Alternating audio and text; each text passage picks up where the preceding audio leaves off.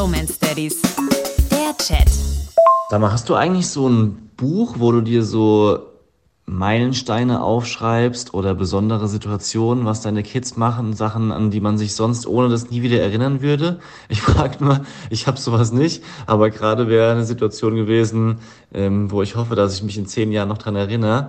Ähm, weißt du, was ein Hörnchengerät ist? Der Boy hat es gesagt, ein Hörnchengerät. Ja, das ist ein Wunderpunkt. Wir haben tatsächlich so ein Buch, also zwei Bücher für jedes Kind eins.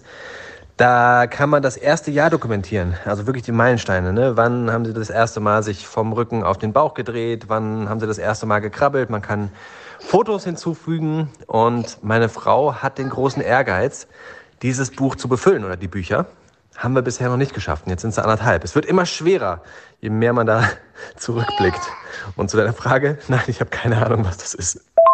Wir waren halt gerade alle zusammen im Bett gelegen und äh, der Boy ist so ein bisschen rumgetobt, hat Quatsch gemacht, war unter der Decke gelegen und hat dann aus Versehen mit den Füßen seine Schwester getroffen. Und wir haben gesagt, du musst vorsichtig sein mit deinen Füßen, das ist gefährlich. Guck mal hier die Knochen, die Ferse und äh, haben halt erklärt, dass er da mehr aufpassen muss. Dann kommt er aus der Decke hervorgeschossen, klappt die nach unten und sagt, ja, aber Mama, Papa, wie soll ich das sehen? Ich habe ja kein Hörnchengerät.